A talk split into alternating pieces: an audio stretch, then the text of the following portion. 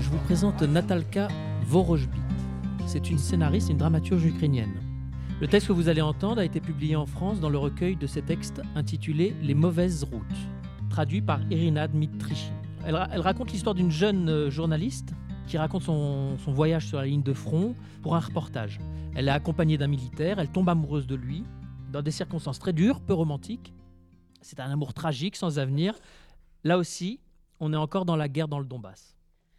L'amour est venu à moi de manière si étrange. La route, les stations-service vides, les premiers blocs-postes, les premiers militaires, les premiers blindés qui roulent en sens inverse, la première nuit sur la base militaire, j'ai un dictaphone et un cœur qui tente de s'échapper. Lorsque tu prends ta guitare, j'oublie que mon ex était un mélomane raffiné et qu'il méprisait les chants à la guitare autour d'une table. Nous te regardons avec admiration et ajoutons nos voix incertaines. L'un des officiers filme et met la vidéo sur Facebook. 100, 200, 1000 likes.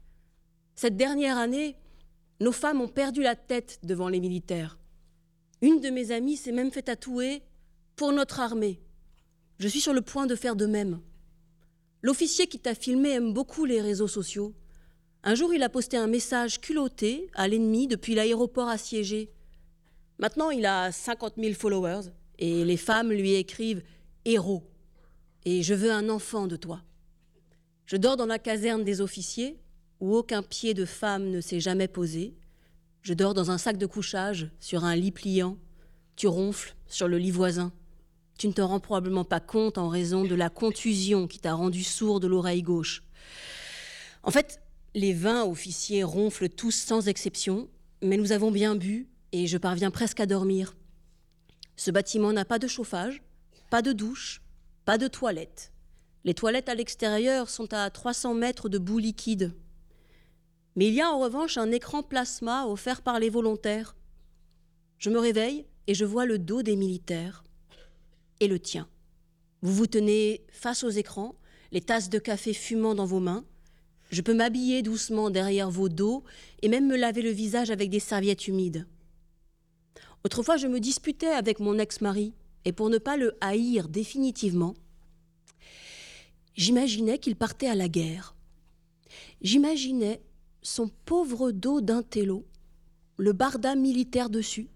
Je l'imaginais disparaître au loin, tel un plan de vieux film soviétique. Je regardais son dos qui s'éloignait, je pleurais et je pardonnais tout. Ces dos devant l'écran plasma était complètement différent, fort, droit. Mais j'ai de nouveau envie de pleurer et de tout pardonner. Ton dos est droit. On dirait qu'un pieu y a été planté, un pieu droit et solide, incompatible avec la vie. Et puis tu ressembles à un arbre calciné du désert.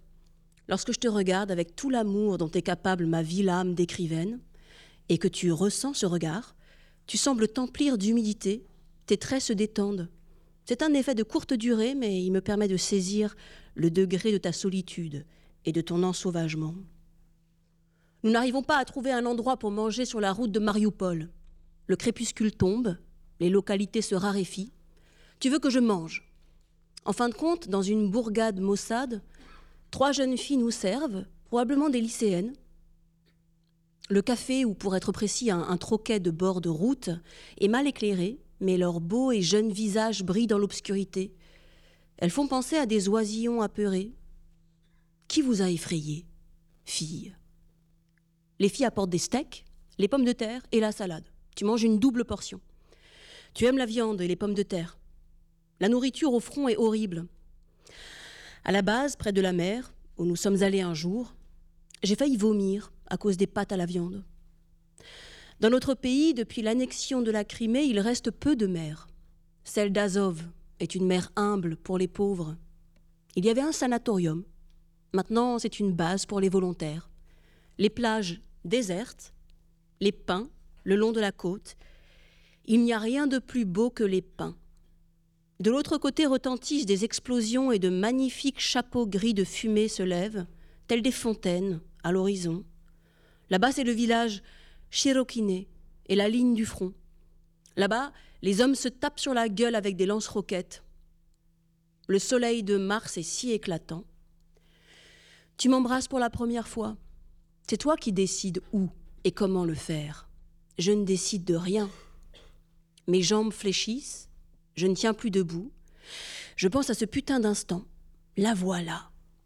Cette image que j'ai vue et revue, dont j'ai tant entendu parler, que j'ai vécue pour les autres, mais pas pour moi. Bonjour l'amour.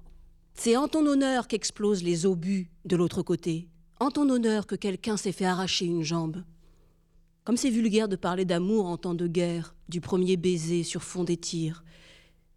C'est trop beau, au-delà de l'insupportable. Je sens comme vous m'enviez en ce moment et fulminez en même temps. Tu retires de ton cou et accroches au mien ton trident, le symbole de l'indépendance. Tu as traversé la guerre avec. Le fil en cuir a pris la saleté et la sueur de ton corps, parce qu'à l'aéroport, on ne se lavait pas pendant des semaines. À chaque fois que je vais me laver, je vais le toucher et penser à toi. Puis le fil va se casser, et je porterai le trident sur une chaîne, puis je la perdrai. Mais à ce moment, tu l'enlèves et tu me l'accroches comme une médaille.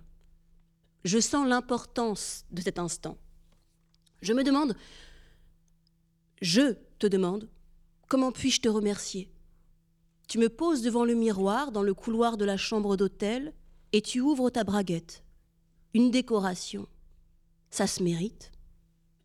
Je suis en train de la mériter et toi tu regardes dans le miroir.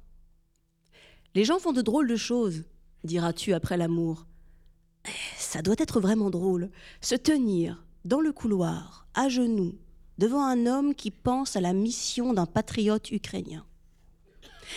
Sa mission est de servir le peuple d'Ukraine, de préserver son intégrité et l'indépendance de l'État ukrainien. On peut attraper le patriotisme en faisant une pipe. Vous ne le saviez pas? Tu m'amènes à la maison. Aussi bien toi que moi, nous savons ce qui nous attend. Une séparation lente et terrible entre toi et moi, moi et toi, de nous qui ne sommes devenus un qu'un court instant. Et aucun de putain de patriote ne donnera sa vie pour notre unité. Sur le chemin de retour, Lubov Andreevna, de la station Essence, nous offre les cornichons salés. Elle les a ramassés l'été dernier pendant les bombardements. Elle et son mari sont restés une semaine dans la cave et entre les tirs, ils se précipitaient dans le potager ramasser les cornichons pour éviter qu'ils ne mûrissent trop. Super. Les cornichons. Vraiment super. Dommage que je ne boive pas de vodka. J'en aurais bien pris. De la vodka.